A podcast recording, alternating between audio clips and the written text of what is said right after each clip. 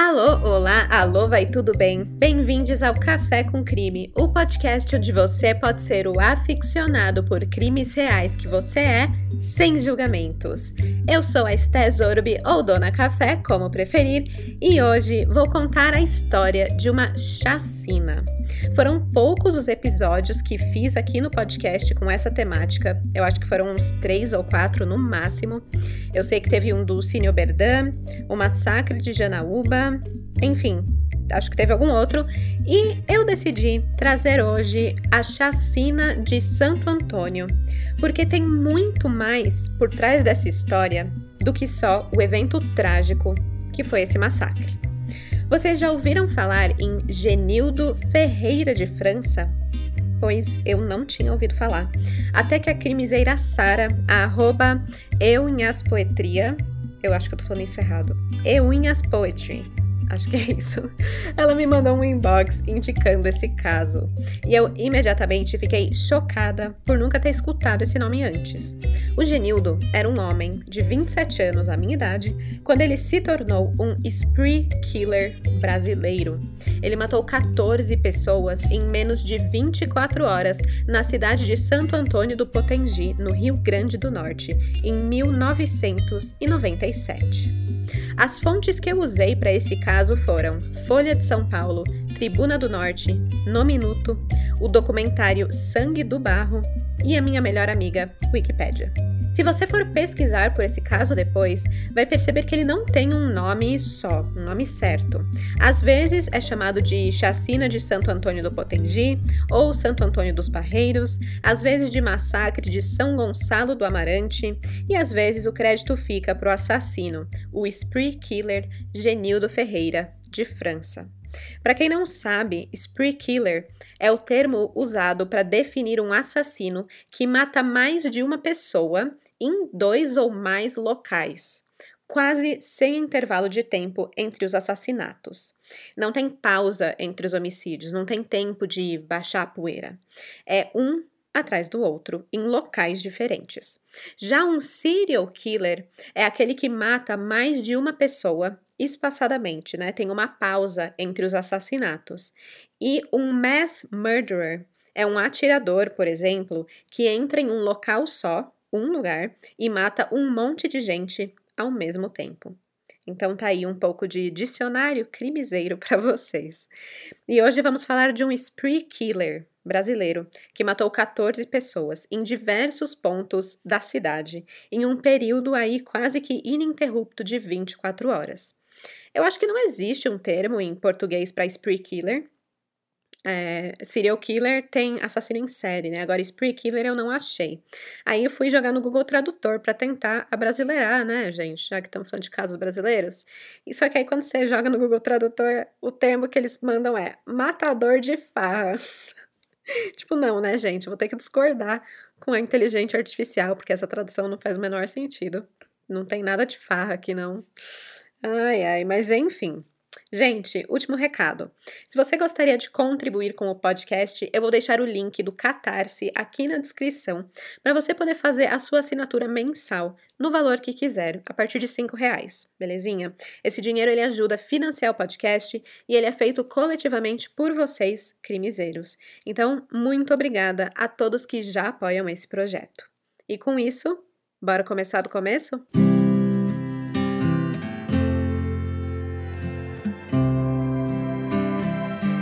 Santo Antônio do Potengi fica a apenas 12 minutos do Aeroporto Internacional de Natal, no município de São Gonçalo do Amarante.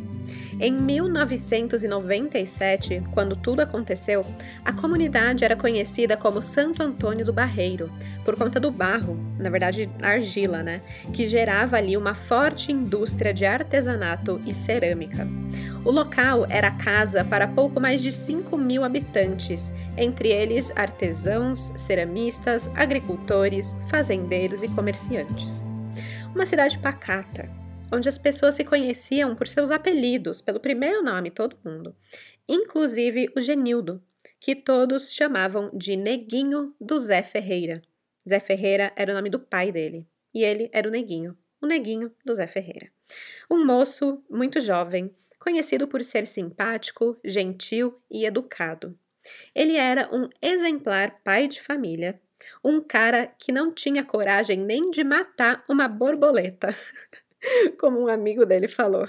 Gente, isso de matar borboleta, eu lembrei que eu tava assistindo The Office. Eu sou muito viciada em The Office. Eu vejo, assim, constantemente, um episódio atrás do outro. Já vi, já revi, enfim. E eu acabei de passar por um episódio que ele fala, acho que é a Pam que tá falando, enfim, que ela não teria coragem de peidar numa borboleta. E aí o cara meio que usou a mesma referência, né? Não teria coragem de matar uma borboleta. Só para mostrar como as pessoas são boas. Vou começar a falar isso. Você não consegue nem peidar numa borboleta, você é muito boazinha. Mas enfim, voltando aqui. É, o neguinho, ele era muito tranquilo, ele tinha nascido ali na cidade, então ele era um local, todo mundo conhecia, era uma pessoa muito educada, muito simples, tava ali, de boaça na vida. E mesmo assim, Olha no que deu. Santo Antônio do Potengi se tornou palco da maior chacina da história recente do Rio Grande do Norte.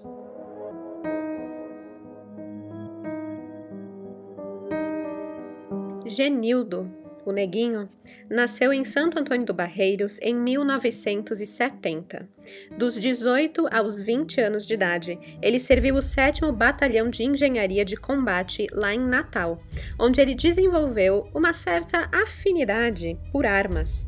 E ele foi, aliás, considerado um excelente atirador, um atirador de elite. A mulher que foi a sua paixão na adolescência acabou tendo dois filhos com ele, uma menina e um menino. Cosme e Damiana. Gente, eu amei esses nomes, Cosme e Damiana.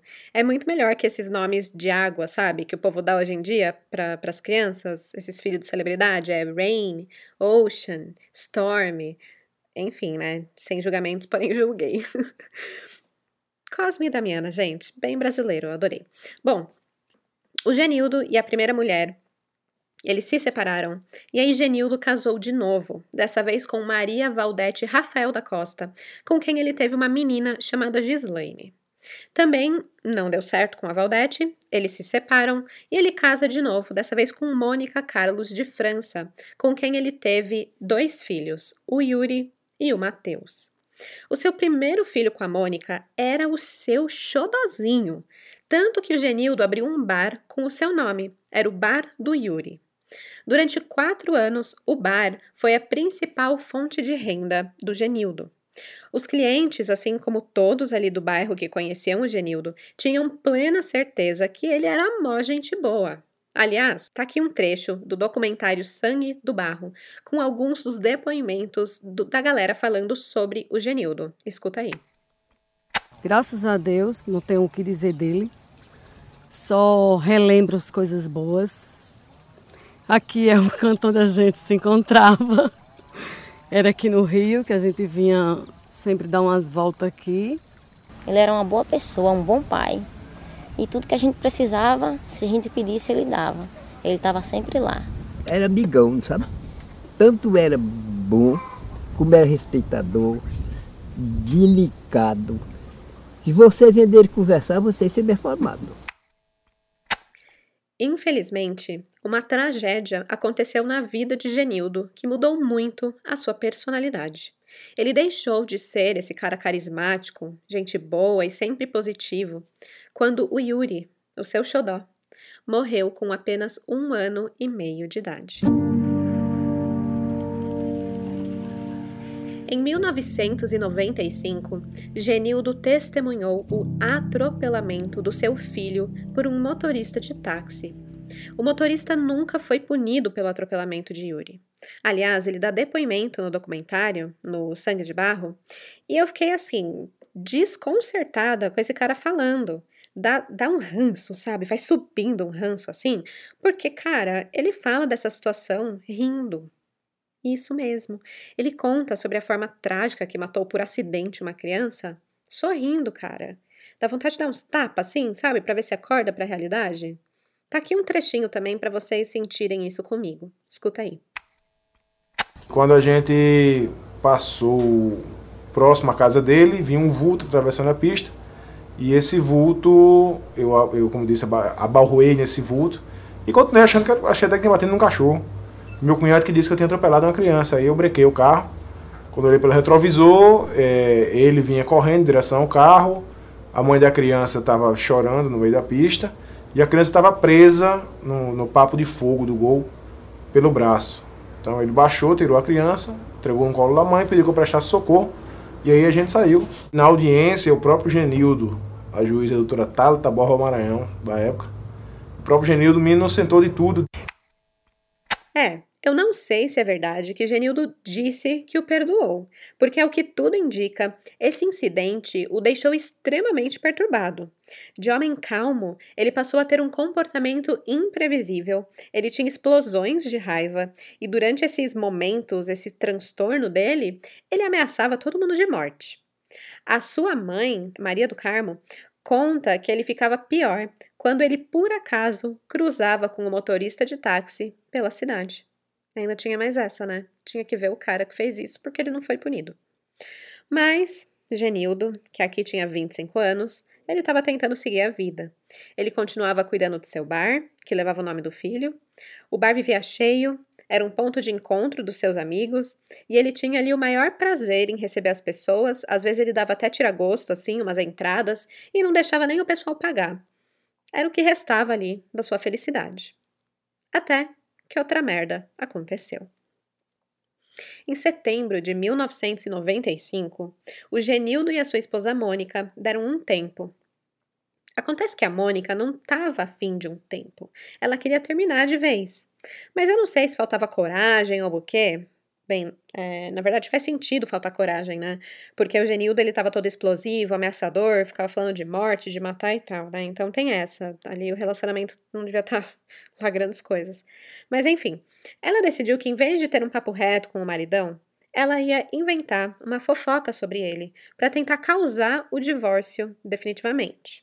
E gente, eu quero aqui abrir um grande asterisco aqui para todo mundo, né? Um porque é o seguinte, essa história, ela é cheia de fofoca, de um disse, o outro disse. Então, não me espantaria se isso aqui também fosse uma fofoca, tá? De que ela fez isso para causar um divórcio. A gente não sabe por que, que ela fez isso. A gente só sabe que ela fez isso. Então é o seguinte, a Mônica inventou um boato que Genildo seria homossexual, que ela teria flagrado ele na cama com Edilson Carlos do Nascimento, que era um cara lá do bairro ali onde eles moravam também. O boato ele se espalhou rapidamente pelo bairro e as pessoas, principalmente o sogro do Genildo, o Baltazar Jorge de Sá, ele começou a falar atrás dele sobre a sua homossexualidade. Então pensa, você está numa cidade pequena, 1995, tipo, muito preconceito. Alguns até achavam que era fofoca, que nada a ver, porque o Genildo, ele tinha uma fama ali de ser pegador. Ele sempre foi mulherengo, né? Já deu para ver, ele tá aqui na terceira esposa, basicamente, na terceira mulher, sempre foi muito namorador, pegava as menininhas lá do bairro, enfim. No documentário até fala sobre isso. Então a galera achava que, ah, isso aí é fofoca, né? Balela. Mas teve gente que realmente estava acreditando nisso, porque eles ficavam pensando, cara, por que, que a Mônica ia inventar isso? Por que, que a Mônica ia inventar essa história horrível de que pegou o marido com um homem, sabe? Mesmo se tivesse acontecido, ela pediria o divórcio ali quietinha e seguiria com a vida, não ia querer ficar espalhando isso. Então tinha gente que acreditava porque a história parecia meio surreal, assim.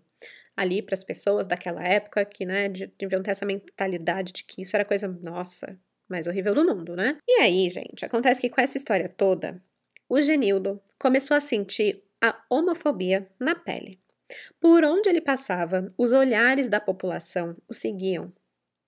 E apesar de tudo isso, o Genildo e a Mônica reataram o casamento. Aquela coisa, né? Briga de marido e mulher, ninguém mete a colher. Depois acaba reatando e ó, você que fica mal falado lá por ter falado bosta. Enfim, no fundo, por mais que eles tivessem reatado o casamento, o Genildo nunca perdoou a sua esposa pelo boato espalhado. E ela sabia disso, já que era muito frequente as vezes que Genildo ameaçava ela e a sua família com assassinato. De acordo com o seu irmão Genilson, o Genildo afirmou que depois de perder o seu filho e a sua honra de ser um homem, ele não tinha mais nada a perder. E a partir desse ponto, o Genilson conta que viu o irmão agir de forma muito, mas assim, muito estranha.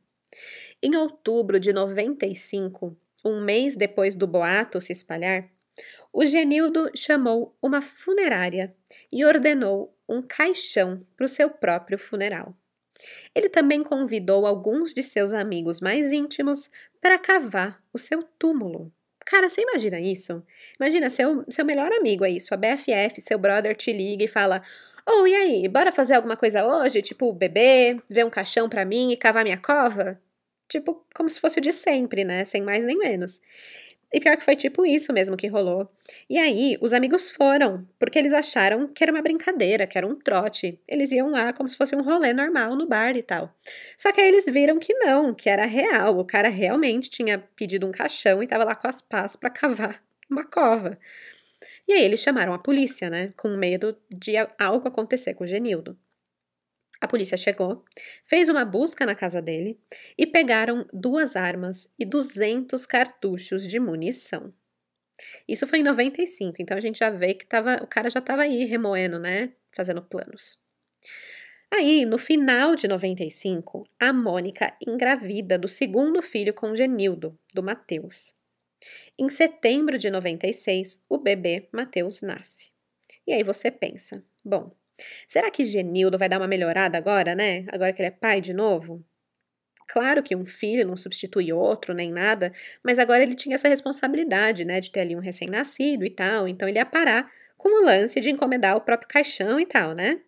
Só que não, gente, que nada, continuou a mesma, a mesma pira. O Genildo encomendou um outro caixão, já que o, aquele primeiro caixão que ele, que ele tinha encomendado nem chegou, né? Porque chamaram a polícia e tal. Aí agora ele pegou e encomendou outro caixão. Isso é em fevereiro de 97. Ele disse para o vendedor que ele iria se suicidar. E depois que ele disse isso, ele começou a rir. E essa encomenda chegou. Esse caixão realmente chegou.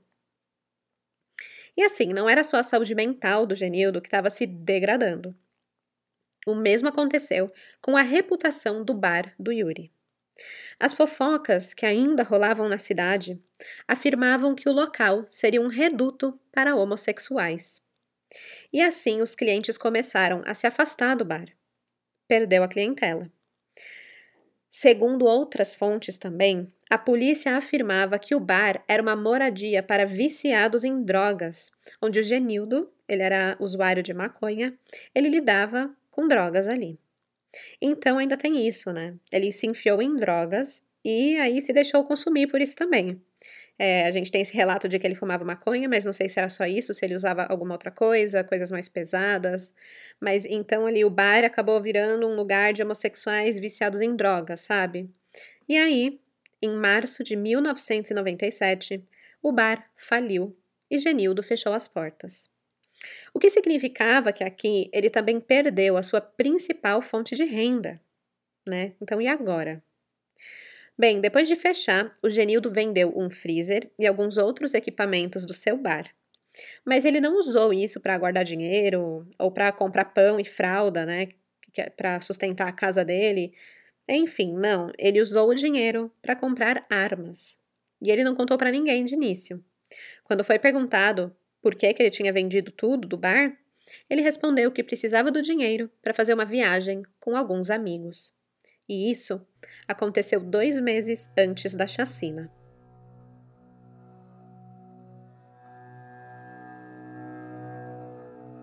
No dia 21 de maio de 1997, Genildo se transformou num tipo de Rambo ele vestiu um colete de camuflagem, bem dos tipos que usava nos seus tempos de exército. Ele se armou com uma pistola semi-automática, com dois carregadores com capacidade de 15 balas. Depois ele ainda pegou mais um revólver, um calibre 38 com um silenciador. E ele ainda tinha com ele cinco caixas de munição, que davam aí um total de 250 balas, uma faca de caça e uma bolsa de nylon para levar tudo isso. Às quatro horas da tarde, ele sai de casa equipado e levando consigo mais uma coisa muito peculiar: uma lista com 20 nomes. Eram as pessoas que deviam algo a ele ou que haviam espalhado os boatos de que ele era gay. E ainda tinha o nome do motorista que havia matado o seu filho Yuri. De acordo com o seu amigo Francisco de Assis Ramos dos Santos, o Diá, o apelido dele era Diá, eu vou usar esse porque é mais fácil. É, ele também tinha 27 anos, era amigo há tempos de Genildo.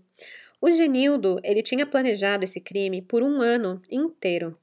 E nos dias anteriores à chacina, ele tinha examinado a área em que ele iria atuar para poder encontrar o lugar ideal para atrair as suas vítimas. Tudo isso sabemos porque, bem, durante cinco desses assassinatos, o Genildo foi ajudado por Diá, que estava segurando as mãos de suas vítimas nas costas. Aconteceu o seguinte. Ah, e aqui só um detalhe. Os horários dessa cronologia aqui que eu criei, eles podem não ser exatos, tá? Já que cada fonte usa um horário diferente, às vezes mais cedo, às vezes mais tarde, mas os fatos em si estão em ordem, beleza? Foi assim. Às quatro da tarde, o Genildo se dirige até São Gonçalo do Amarante em busca de um taxista. Algumas fontes dizem que o homem que ele procurava não era só um taxista, mas era também namorado da sua mulher, da Mônica, aquela que começou os boatos sobre a sua homossexualidade. Ela havia contado esse boato para o atual namorado, um homem chamado Francisco Marques Carneiro, e ele, por sua vez, levou a fofoca adiante para diversas pessoas na cidade. Outras fontes dizem que Francisco era só um taxista mesmo e que Genildo queria o seu carro. De qualquer forma, ao encontrar com Francisco, Genildo dá um tiro na sua testa. Depois, ele carrega o corpo de Francisco no porta-malas do carro do taxista, que era um Fiat Palio, e ele passa a usar o táxi como meio de locomoção. Às 18 horas, Genildo vai se encontrar com o seu amigo Diá e o convida para dar um rolê assim, bem despretensiosamente. Mal sabia o Diá que ele iria entrar na maior fria da sua vida, e ele aceita. Em seguida, o Genildo passa na casa da sua amante, a Valdenice Ribeiro da Silva, que na época era uma garota de 16 anos, gente. Sim, uma menor de idade namorando um cara 11 anos mais velho que ela. A Valdenice, ela se junta aos dois homens nesse passeio de terror, sem saber no que estava se metendo também. E sem saber que tinha um corpo no porta-mala, né? Imagina. Juntos, eles foram até a casa de Elias dos Anjos Pimenta. Eles chegaram lá por volta das sete e meia da noite. O Elias supostamente devia dez reais para Genildo. Ele se junta ao trio e vão até a casa do sogro de Genildo, o Baltazar Jorge de Sá, que era o padrasto da Mônica, né, a fofoqueira antiguei. Lá o Genildo ele inventa uma história de que uma vaca estava parindo e eles precisavam de ajuda do fazendeiro. Então o Baltazar aceita ir com ele até o bosque onde a suposta vaca estava. Só que é claro que não tinha vaca nenhuma. Ao chegar no bosque, o Genildo pediu para o seu sogro e para o Elias Pimenta se ajoelharem e ali os matou. E foi aí que caiu a ficha de Francisco do Diá, e de Valdenice, que esse não era só um rolê, um passeio despretensioso, né? Eles eram reféns. Nesse momento, Genildo teria os intimidado, falando que mataria a família deles se eles tentassem fugir, pedir socorro ou denunciar o Genildo a qualquer pessoa. E tinha mais: eles teriam que ajudar o assassino nesse seu plano maluco. O Diá ficaria responsável por auxiliar o Genildo a deter as vítimas, a segurar, e enfim, é, tem até uns relatos que falam que o Genildo teria pedido para ele também usar faca e tal, mas ele nunca quis. Ele nunca teve coragem de fazer isso. Se ele não ajudasse a deter as vítimas, ele morreria, assim como a sua família. Já a Valdenice tinha uma função bem diferente. O Genildo explicou que a missão da amante era manter essa história viva, ele estava levando ela como refém para que ela pudesse contar o que aconteceu depois. De acordo com a Valdenice, o Genildo queria fugir para o distrito de Coqueiros, depois de ter cometido a chacina, para assistir às repercussões do seu crime na TV. E ele ainda falava: Nós vamos ser famosos, vamos aparecer no país todo. Ele estava com essa ideia na cabeça. Ele também esperava ser entrevistado por Josimar Gomes da Silva, que era o J. Gomes, um apresentador de um programa chamado Patrulha Policial, que foi exibido na TV Ponta Negra. Nesse programa, o Genildo queria explicar que ele não era gay. Esse era o objetivo dele. Às oito e meia da noite, o Genildo e os seus dois reféns vão até a casa de Manuel Brito Marcolino, um fazendeiro que Genildo anteriormente já tinha tretado, já tinha discutido com ele, porque o Marcolino também estava espalhando lá os rumores de que Genildo não era macho, né? Estava colocando ali a sua masculinidade em dúvida. E agora, né, o Genildo, incorporando o Rambo, o suprassumo ali da masculinidade, ele vai lá tirar satisfação com o Marcolino. Ao bater na porta da sua futura vítima, Genildo pediu ajuda para ele, para comprar uma espingarda. Só que o Marcolino ele não estava sozinho, ele tinha uma visita, o José Maria Silva de Lima, que convenientemente, para o Genildo, também estava na sua lista. Ao saírem ali da casa, é, com o Diá empurrando os dois para fora, ali ajudando nisso, o Genildo atira e mata os dois. O trio então se dirige de volta para Santo Antônio do Potengi. E às nove horas da noite, eles convidaram Edilson Carlos do Nascimento a uma festa. Refrescando aqui a memória de vocês, o Edilson supostamente seria o homem com quem Genildo foi pego na cama pela esposa.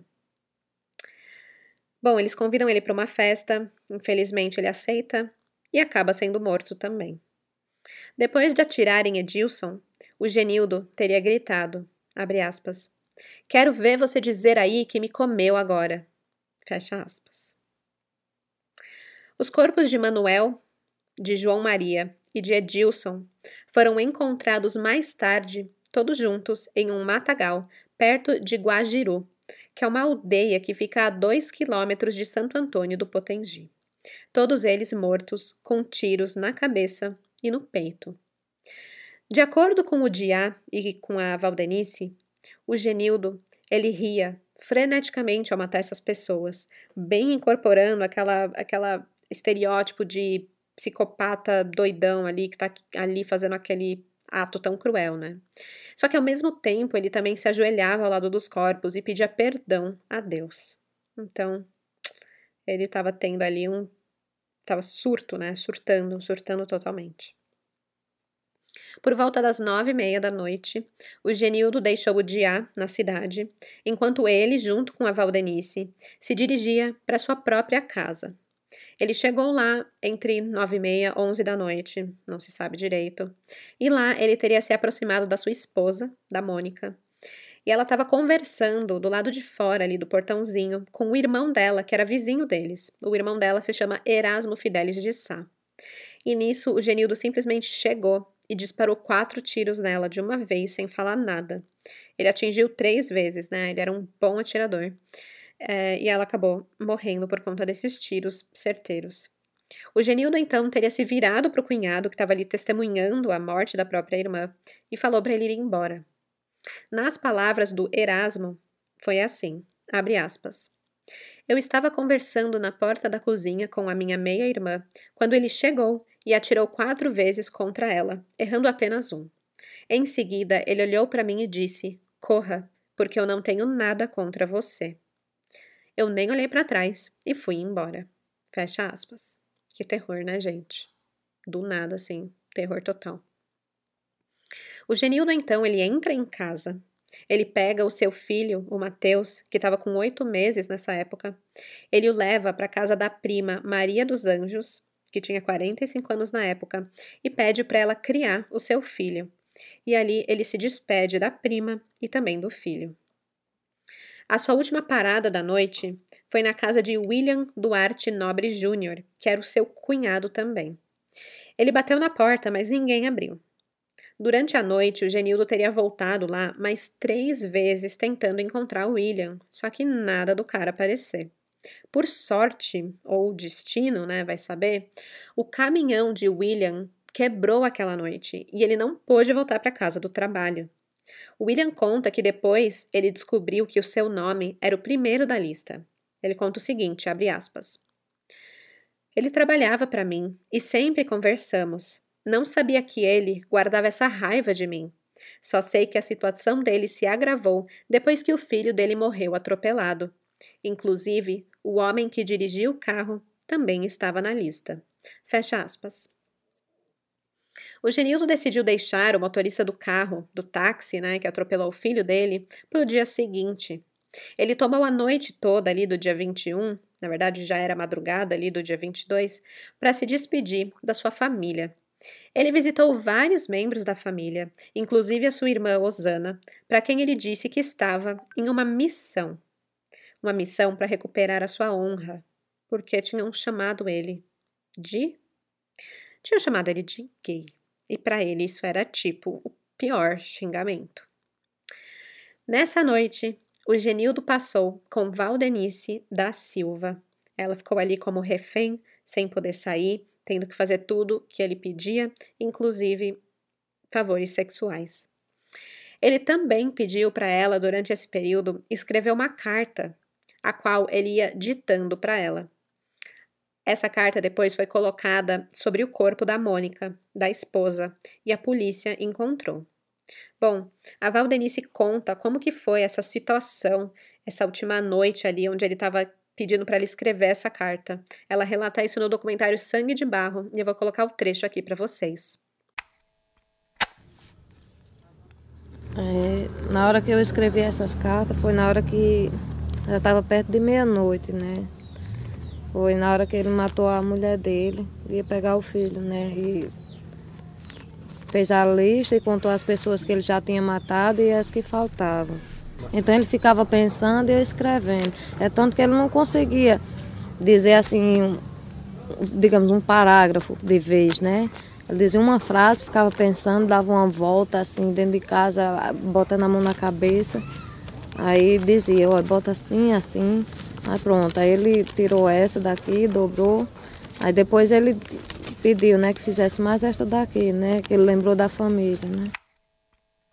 Ficou claro para Valdenice que os planos de Genildo estavam mudando.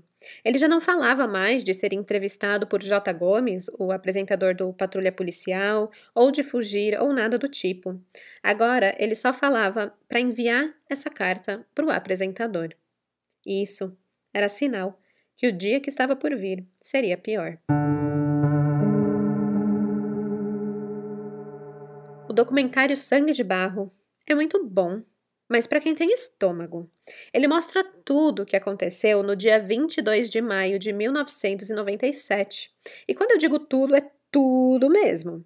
O documentário ele é feito a partir de entrevistas com os envolvidos, com os familiares das vítimas, com os sobreviventes, com os familiares de Genildo, mas ele também tem um compilado de reportagens feitas na época para a TV Ponta Negra. E minha gente, te digo que os repórteres de 1997 não tinham pudor algum, não estavam nem aí. Eles mostravam os corpos das vítimas jogados na rua. Muitas vezes eles chegavam à cena do crime antes mesmo da família ter sido notificada sobre a morte. E aí, quando a família chegava para reconhecer o corpo, o repórter já enfiava o microfone na cara da pessoa perguntando: "E aí, é mesmo seu filho? Como que você está se sentindo? Como que, sabe, tipo, como que você acha que alguém está se sentindo, meu querido?"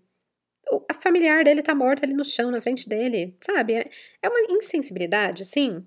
Teve um senhorzinho que eu fiquei morrendo de dó, porque ele chegou a desmaiar na frente das câmeras ao ver o corpo do neto jogado no chão da rua, baleado.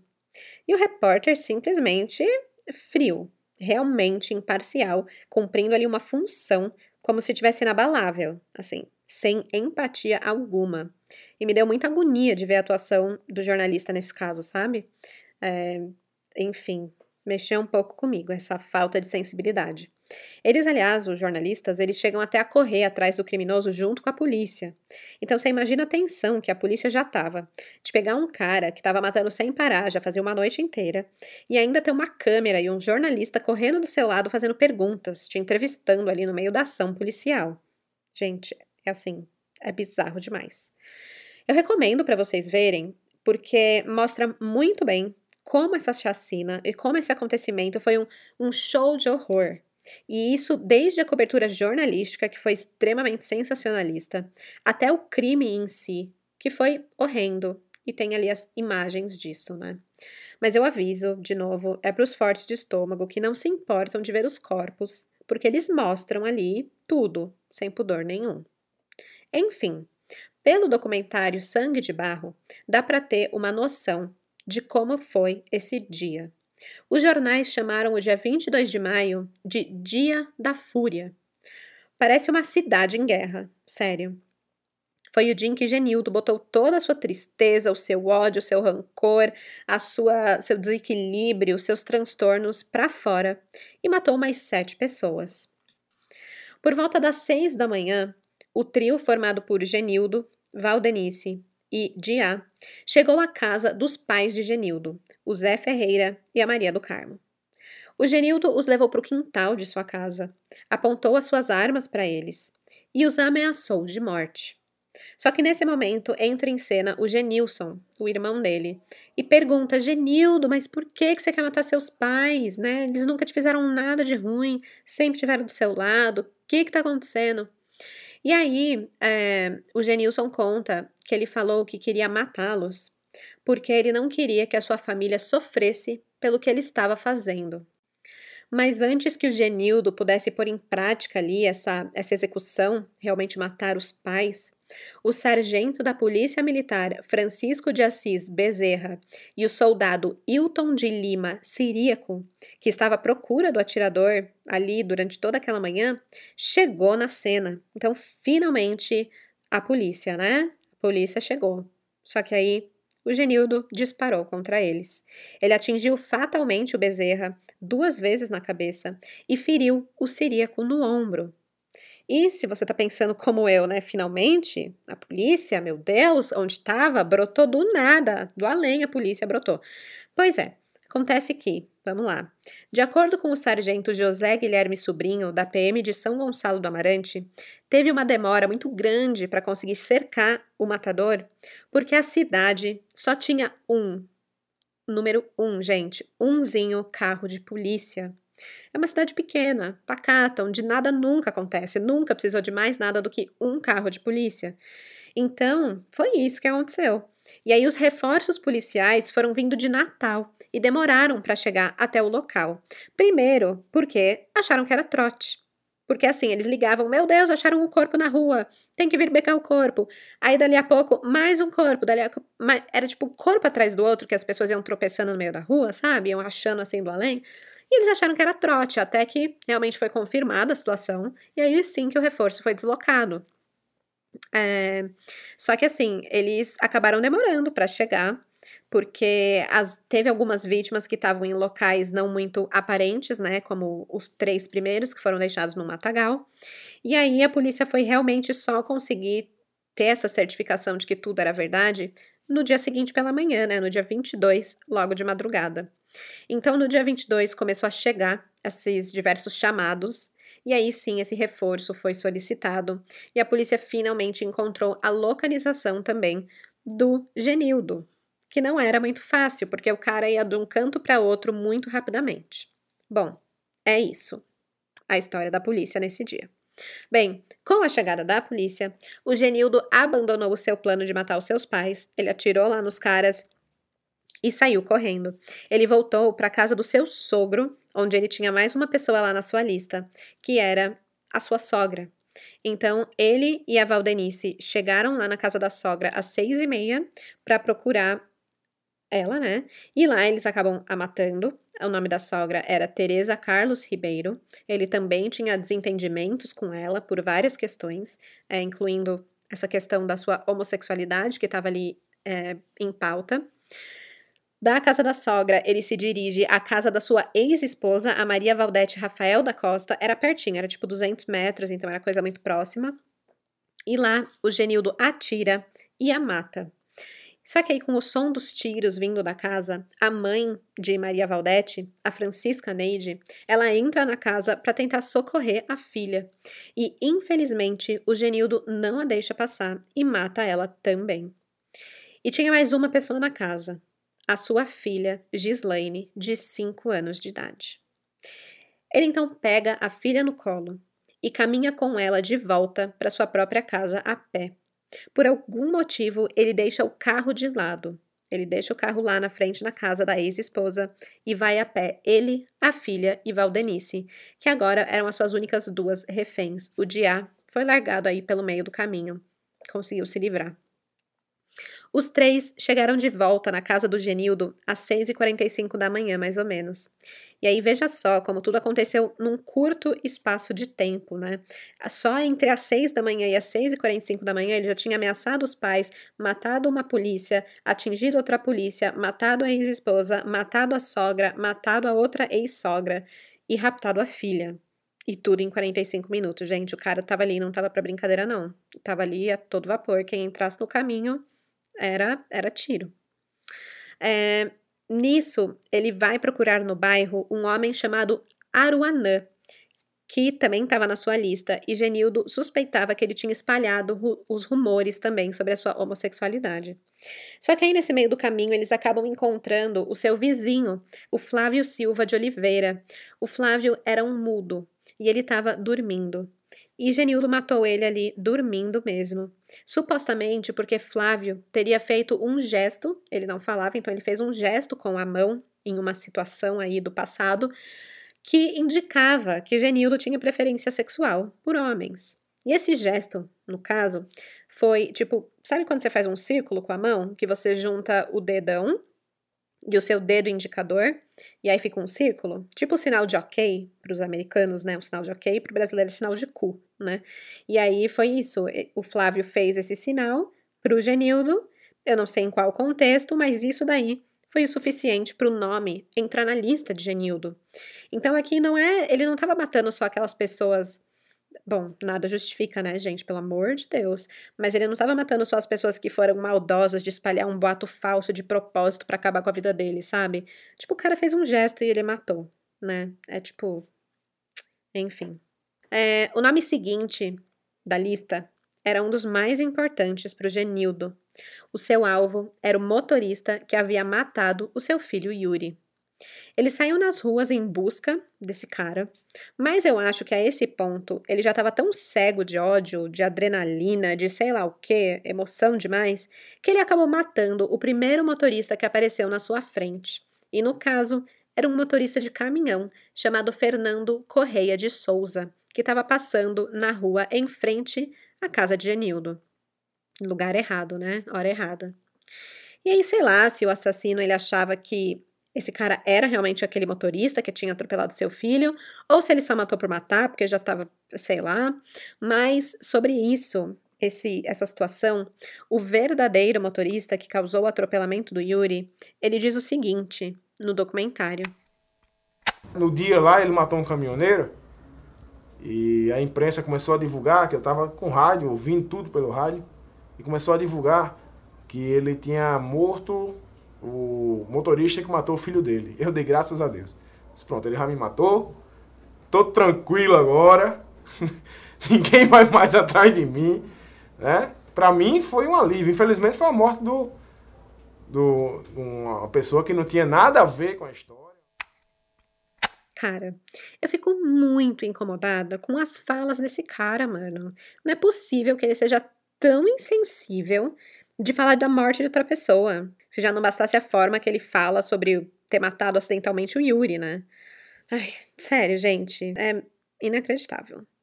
Mas voltando aqui. Às sete e meia da manhã, um jovem de 18 anos chamado Antônio Josenberg Campello, que trabalhava como mensageiro da Telerne.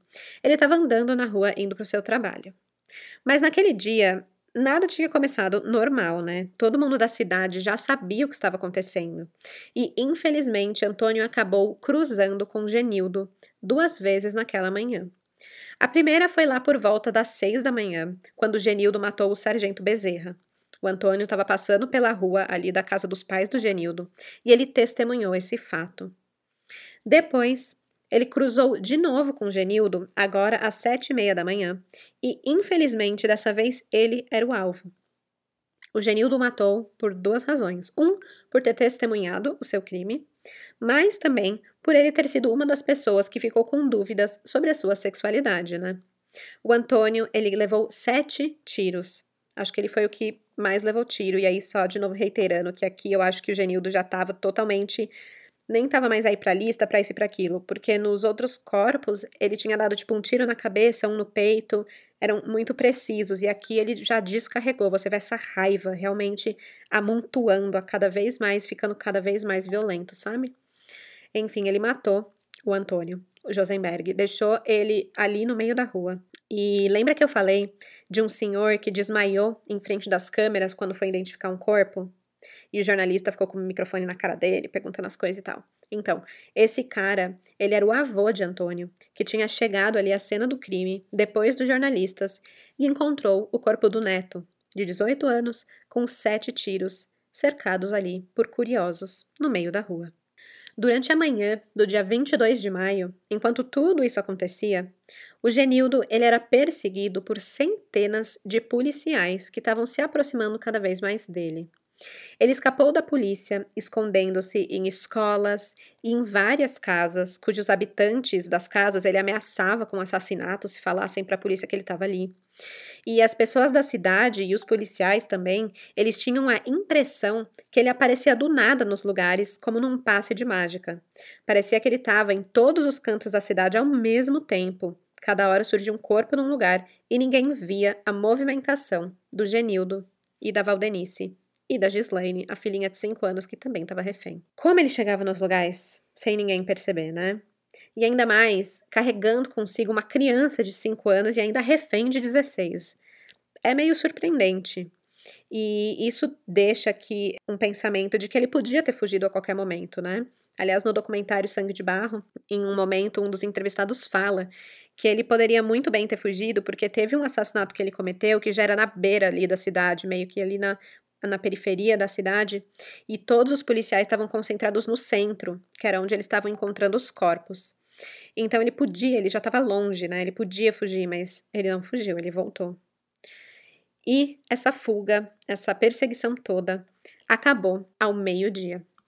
Depois de seis horas de matança e perseguição, no dia 22 de maio, Genildo finalmente foi cercado em uma plantação de banana, perto de uma fábrica de cerâmica, a apenas dois quilômetros da sua casa. No momento do cerco, 200 policiais participavam da perseguição.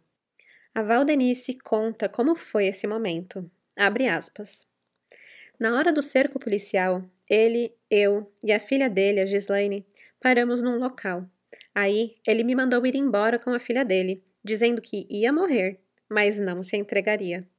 Ele deu um tiro no peito e eu corri. Depois, ainda vi ele atirar na polícia. Fecha aspas. Gente, lembrando aqui que a Valdenice tinha apenas 16 anos e presenciou tudo isso, né? Viveu essa tragédia muito de perto. De acordo com os jornais, Genildo cometeu suicídio, mas logo em seguida a polícia chegou e ainda atirou em sua cabeça.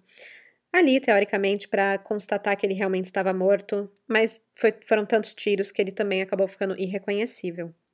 Junto de seu corpo foram encontradas as suas armas, 104 cartuchos de munição não usados e uma faca. Foram 14 vítimas em menos de 24 horas, 15 mortes no total, contando com a de Genildo. Valdenice Ribeiro da Silva foi presa imediatamente após o tiroteio, sendo suspeita de ter sido cúmplice de Genildo. Segundo ela, ela e Genildo haviam fumado maconha antes e durante o massacre. No dia seguinte, o Francisco de Assis Ramos dos Santos, o Dia, também foi preso pela polícia sob acusação de ter ajudado Genildo com o assassinato de cinco pessoas. Ele cumpriu pena durante alguns anos, depois ele foi solto. Mas muitos da comunidade de Santo Antônio do Potengi não acreditam que ele foi um refém de Genildo, e sim um verdadeiro cúmplice nessas mortes. No dia 23 de maio de 1997, o corpo de Genildo foi enterrado como indigente, sem a presença de sua família, no cemitério de Bom Pastor, em Natal. O Cosme e a Damiana, os filhos mais velhos de Genildo, eles se queixam sobre o fato de não terem tido a oportunidade de enterrar o pai e nem ao menos saber onde ele estava enterrado, já que o túmulo não tem marcação. Naquele mesmo dia 23, acontecia também o enterro de 10 de suas vítimas lá em São Gonçalo do Amarante. Esse enterro foi assistido por cerca de 3 mil pessoas, ou seja, basicamente a comunidade inteira estava ali, e também sob a presença da polícia para evitar um tumulto. Todos foram enterrados juntos. Eram muitos corpos. A carta que Genildo ditou para Valdenice escrever chegou às mãos do apresentador J. Gomes, como ele queria. Ele a leu no documentário Sangue de Barro. Aliás, nesse documentário foi a primeira vez que a Damiana pôde ler a carta do pai também. Antes, ela só escutava fofocas sobre essa carta, que normalmente eram muito negativas, do tipo falando que ele tinha deixado alguém para terminar a lista dele e coisas assim, boatos bem para né, deixar a população com medo. E nesse momento que ela lê essa carta, ela chora muito, assim, porque tem uma mensagem ali para a família dele que eles nunca tinham recebido, né? Então é bem emocionante esse momento do, do documentário. A carta dizia assim: O motivo de eu escrever estas poucas linhas não é para justificar o erro que eu fiz, mas só assim eu conseguiria provar para todo mundo. E deixo o desafio para qualquer um que queira provar que eu era homossexual. Nem eu era, nem vou ser. Por esse comentário foi que aconteceu toda essa tragédia. Eu não me sinto como uma pessoa normal depois desse falso que levantaram contra minha pessoa. Aqui eu escrevo minhas palavras finais. Poderão dizer que eu fiquei louco, mas mesmo assim eu recomendo a alma de todos para Deus. E espero que Deus me perdoe por esse ato que eu fiz, mas era minha única solução. Eu espero que essa carta seja enviada para J. Gomes, para que ele divulgue para o público, e que aconselhe a todos a não levantar falsos do seu próximo. Paro aqui, porque não tenho mais condições. Para todos desejo uma vida de dignidade a qual não tive. Eu posso até não vingar a morte do meu filho se não tiver condições. Tava difícil viver, não aceito na sociedade pelo simples cabloco que me levantou um falso, mas agora está morto. Eu imploro perdão de todos que tentam me compreender. Eu não fiz isto por prazer, fiz forçado. Ainda continuando, deixo um forte abraço e um beijo para toda a minha família, e que toda a minha família, não importa a religião, mas que todos se reúnam e construam uma forte corrente de oração para que Deus tome conta de minha alma. Adeus para todos, escreve Genildo.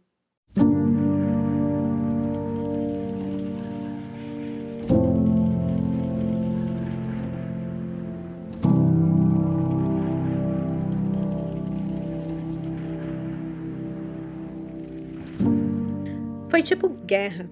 Pensa, a cidade só tinha uma viatura de polícia e do nada 200 policiais de reforço chegam. Várias viaturas, policiais armados andando pelas ruas pequenas, estreitas, algumas ainda de terra, e um assassino implacável que não tem nada a perder, se vingando da população por terem espalhado um boato. Claro que não é só isso, né? Tem todo o peso psicológico que veio com a morte de seu filho tão pequeno, tem todo o peso da falência do seu bar, tem todo o peso da pressão social de manter uma reputação intacta. E agora vem chamar ele de viado? Para um cara que é homofóbico, isso é terrível, né? Aqui, não só a população praticou homofobia ao parar de frequentar o bar de Genildo, né, por ser um reduto gay, como o próprio Genildo estava coberto do mesmo preconceito. Como assim, né? Me acusam de uma coisa horrível dessas que eu odeio. Eu preciso me redimir? Preciso mostrar que eu sou homem? Preciso acertar as contas do meu jeito macho, do meu jeito rambo?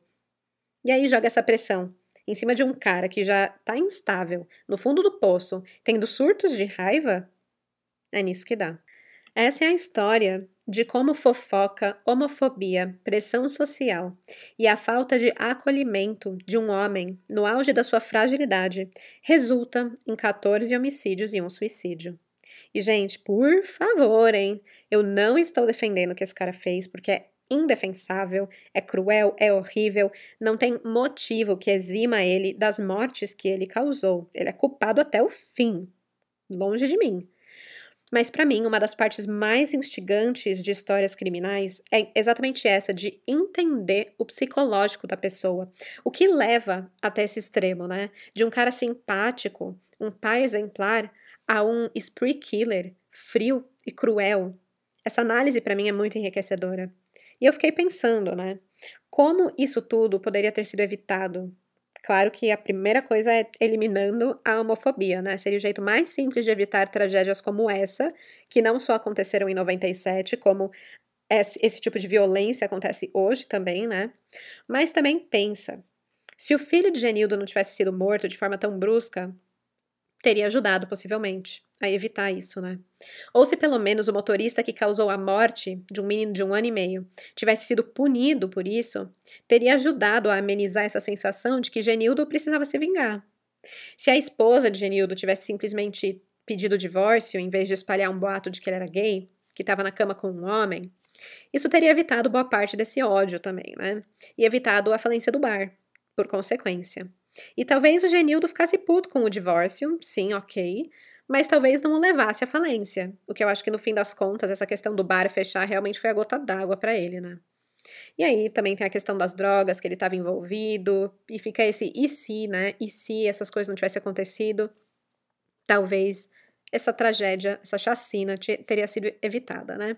Mas enfim, pensando nesses mais diversos cenários, eu cheguei à conclusão que em todos eles faltou uma coisa: empatia.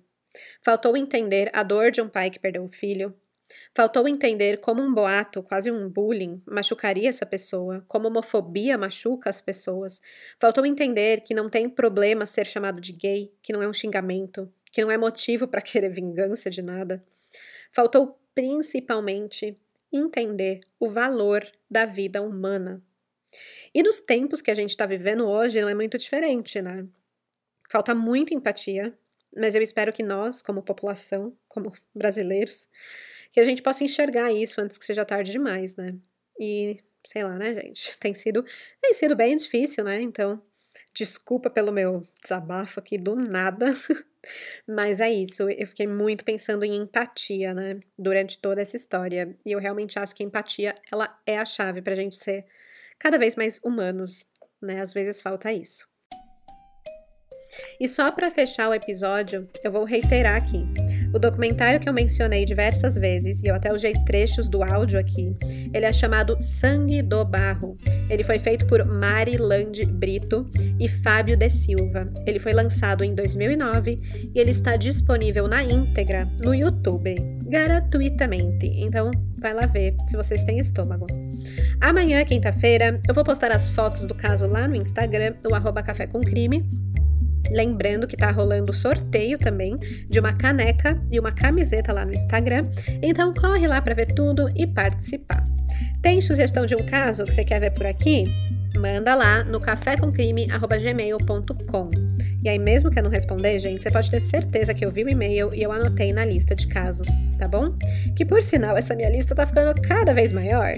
Então, tenho certeza que isso quer dizer vida longa ao café com crime, né?